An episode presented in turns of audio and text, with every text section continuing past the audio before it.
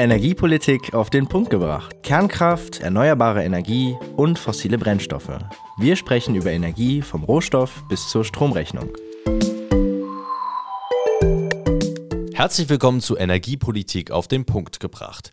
Ich bin Dominik Holl, stellvertretender Geschäftsführer der Unionsstiftung und führe durch die heutige Folge.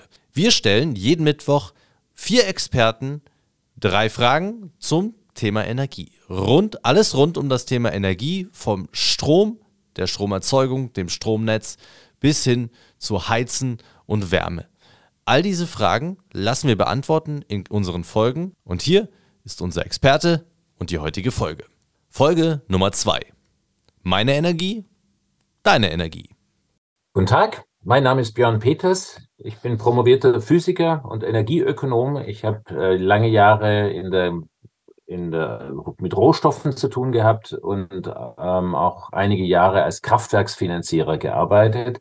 Äh, seit ein paar Jahren bin ich äh, selbstständig, ähm, mittlerweile aber Finanzchef von einem nuklearen Start-up aus Kanada, das ich vor zwei Jahren mitgegründet habe. Ehrenamtlich engagiere ich mich beim Deutschen Arbeitgeberverband als Mitglied des Bundesvorstands und als Ressortleiter Energiepolitik. Das heißt, ich habe auch einen sehr starken Überlapp mit äh, energiepolitischen Fragen. Wie sieht denn der Strommarkt in Deutschland aus? Der Strommarkt hat sich in Deutschland über 100 Jahre entwickelt, über ja, mehr als 100 Jahre schon. Ähm, er fing an eigentlich sehr dezentralisiert. Also man hat, hatte lokal irgendwelche Kraftwerksbetreiber, die gesagt haben, so, ich baue jetzt mal ein Wasserkraftwerk. Ähm, und diese kleinen ähm, Netz, und das war für die lokale Vers Versorgung einer Kommune oder einer Kleinstadt dann gedacht.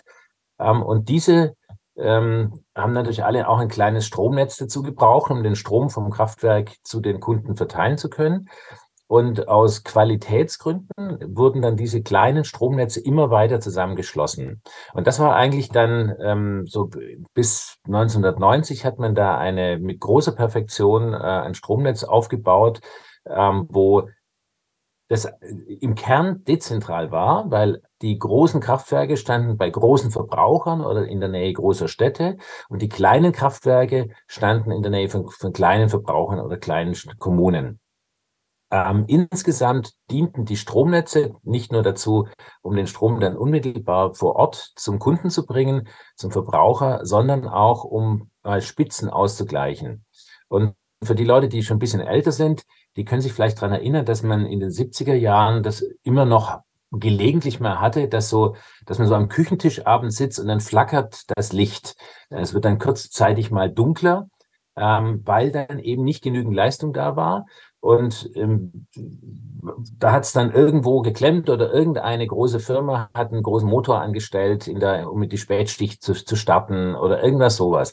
Und diese ähm, dieses Flackern ist eigentlich seit 30 Jahren nicht mehr wirklich zu beobachten. Das Netz ist also wesentlich besser geworden ähm, und die, der, der Ausgleich von Spitzen äh, gelingt immer einfacher. Ähm, und jetzt müssen wir noch mal sagen, wird das auch so bleiben? Ähm, das war also das, das, das ideale Stromnetz mit extrem hoher Zuverlässigkeit, die bis heute gilt. Ähm, und man hat eben schon 1900, ungefähr 1990 damit begonnen, mit einem Einspeisegesetz auch wetterabhängige Stromerzeuger zuzulassen. Ähm, das hat einige Folgen. Ähm, die, ähm, der, der, die Marktorganisation hat sich jetzt ein bisschen verändert. Äh, man hatte vorher halt irgendwann mal einen, oder man hatte immer einen, einen, einen Strommarkt, äh, wo der jeweils teuerste Anbieter von Strom gerade noch reinliefern konnte. Und ähm, also die preisgünstigsten Kraftwerke waren immer so die Kernkraftwerke und die Braunkohlekraftwerke. Äh, nur die liefen, wenn Deutschland wenig Strom verbraucht hat. Ähm, vielleicht noch ein kleines Wort dazu. Der, der Strombedarf in Deutschland schwankt so zwischen knapp 40 Gigawatt, ähm, um sich die Zahl mal zu merken, an, das ist meistens so am Pfingstmontagmorgen zwischen zwei und drei Uhr. Ähm, da ist der Stromverbrauch am geringsten übers Jahr gesehen. Und ähm, die Spitzen werden, also es sind ungefähr doppelt so hoch oder etwas mehr als doppelt so hoch bei über 80 Gigawatt. Ähm, und das wird recht regelmäßig an dunklen, kalten, Donnerstagabend im Winter erreicht, wenn die Sonne schon untergegangen ist, aber die Fabriken alle noch laufen, aber die Leute schon zu Hause sind und ihre, ihre Öfen, äh, Backöfen an sich, Herde anstellen, um, um sich das Abendessen zuzubereiten. Also in dem Bereich ähm, muss, die, muss der Strommarkt immer genügend liefern. Ähm, es gibt noch eine andere Besonderheit, die eigentlich nur für den Strommarkt gilt und für keinen anderen Markt. Das ist, dass in jeder Sekunde exakt so viel Strom hergestellt werden muss, wie der Verbraucher am Ende benötigt. Und wenn da ein großes Ungleichgewicht ist, dann kommen die Kraftwerke aus dem Takt und dann kommt es eben zu diesem Flackern im Stromnetz. Und wie gesagt, das hat man jetzt lange nicht gesehen. Ähm, und wenn jetzt aber immer mehr ähm, wetterabhängige Stromproduzenten, das sind eben so, vor allem Solarkraftwerke und Windkraftwerke, in das Netz drängen und dort auch privilegiert sind. Ähm, also schon immer, seit 1990, ähm, hatte die damalige schwarz-gelbe Bundesregierung das eingeführt, dass ähm, wer ein Windkraftwerk hatte oder ein Solarkraftwerk, dass er dann mit Vorrang einspeisen durfte, der Strom also abgenommen werden musste. Man hatte eine Abnahmegarantie durch dieses Gesetz das dann ähm, im Jahr 2000 das EEG, das ähm, Erneuerbare Energiengesetz, ähm, auch ähm, weitergeführt worden ist und immer weiter ausgebaut worden ist. Und das führt jetzt zu folgender Situation. Man hat also vorher immer diesen Strommarkt gehabt, wo man äh, hauptsächlich Schwankungen hatte im, im Stromverbrauch und je nachdem müssten verschiedene Kraftwerke ein- und abgeschaltet werden. Wenn wir jetzt aber eine große Menge an wetterabhängigen Stromerzeugern hat, die über ein anderes System vergütet werden, nämlich das EEG, ähm, dann führt das dazu, dass man nicht mehr einen Strommarkt hat, sondern jede Stunde einen anderen.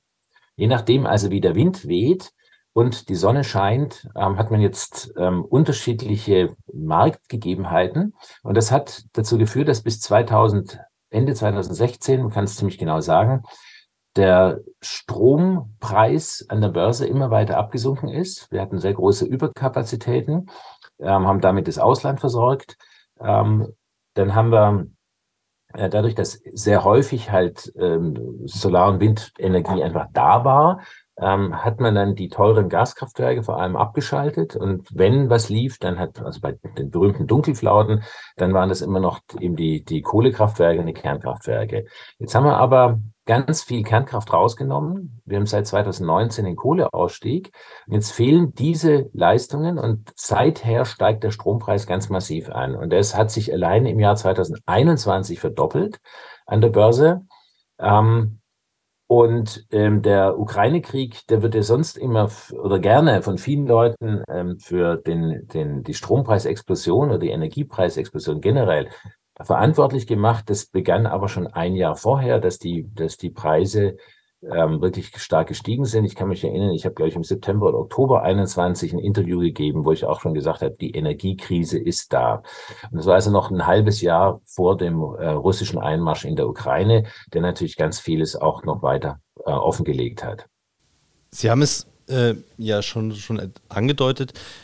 Aber in dem Strommarkt, den wir in Deutschland haben und das, was dann am Ende bei uns in der Steckdose rauskommt, ist das Angebot, also das, was dahinter steht, ist das immer gleich? Das Angebot ist im Prinzip immer gleich. Also die Kraftwerke, die äh, nicht alle liefern, ähm, aber also die Kraftwerke kann man ja auch sehr gut regeln. Ähm, also alle sogenannten thermischen Kraftwerke, die also das sind die Kernkraftwerke, die Kohlekraftwerke und die Gaskraftwerke und äh, ein paar wenige Ölkraftwerke haben wir auch. Ähm, die können ihre Leistung ja dem Verbrauch anpassen. Also sie sind an, sie haben eine Maximalkapazität und sie liefern dann halt so viel, wie der Markt gerade benötigt. Und ähm, auch da sind Sie vorhin schon äh, kurz drauf eingegangen. Muss Deutschland denn Strom zukaufen oder ähm, ist die Situation so, dass wir nicht auf äh, ausländische Stromlieferungen ange angewiesen sind? Nun ja, das, was sich sehr dezentral entwickelt hat, ist mittlerweile äh, zur größten Maschine, die die Menschheit je gebaut hat, angewachsen. Das ist nämlich das europäische Verbundnetz. Ähm, also das, was ähm, dazu geführt hat, dass wir so gut wie kein Flackern mehr im Stromnetz haben und so gut wie kein, keine echten Stromausfälle mehr haben. Das liegt daran, dass wir mittlerweile europaweit die Spitzen im Verbrauch ähm, abdecken können. Das heißt, es gibt immer wieder Zeiten, in denen Deutschland Strom importiert. Ähm, und es gibt ähm, allerdings überwiegend Zeiten, in denen Deutschland exportiert. Also ich hatte es schon erwähnt. Deutschland hat große Überkapazitäten oder hatte große Überkapazitäten. Ähm, das ist ein, ein, ein, gewisses Problem, weil im Moment fast alle Länder die gleiche Energiestrategie haben, mehr Sonne und Wind ähm, und weniger thermische Kraftwerke. Und das führt dazu, dass ähm, wir abhängiger werden vom Ausland, weil eben immer wieder Zeiten gibt, wo, wo gerade kein Wetterwechsel ist. Deswegen bewegt sich die Luft nicht, deswegen haben wir keinen Wind und deswegen haben wir keinen Windstrom im Netz. Ähm, und es vielleicht gerade zufällig nachts ist oder im Winter, wo die Sonne nur ganz, ganz kurz scheint. Ähm, dass, denn, dass wir in Zeiten leben, wo ähm, eben zu wenig Strom da ist. Und das gilt aber für alle europäischen Länder gleichzeitig, weil so ein Wettergebiet ist eben, deckt ungefähr ganz Europa ab. Also das ist ungefähr 1500 Kilometer bis 2000 Kilometer ist so ein Wetterwirbel, den Sie aus der Wetterkarte sehen.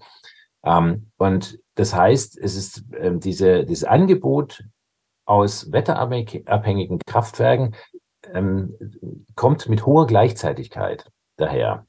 Und deswegen werden wir immer wieder in Situationen kommen, wo wir ähm, große Mengen an Energie importieren müssen. Das ging im Übrigen auch aus den Stresstests Tests der letzten, im letzten Jahr hervor. Ähm, und dass wir letztlich nicht so ganz genau wissen, ähm, ob wir in solchen Situationen immer noch Strom bekommen können. Die Stresstests waren da sehr eindeutig. Sie haben nämlich die Parameter, die Annahmen so gesch geschaffen, ähm, so definiert, dass dann halt nie ein Problem eintritt. Aber tatsächlich haben die Stresstests letztlich ergeben, solange wir kein Problem mit ähm, dem Gasnetz und dem Stromnetz haben, haben wir auch kein Problem bei uns in der, in der Stromversorgung. Aber der Stresstest hat halt nur den deutschen Markt betroffen, aber nicht die europäische Perspektive mit berücksichtigt. Das war Energiepolitik auf den Punkt gebracht.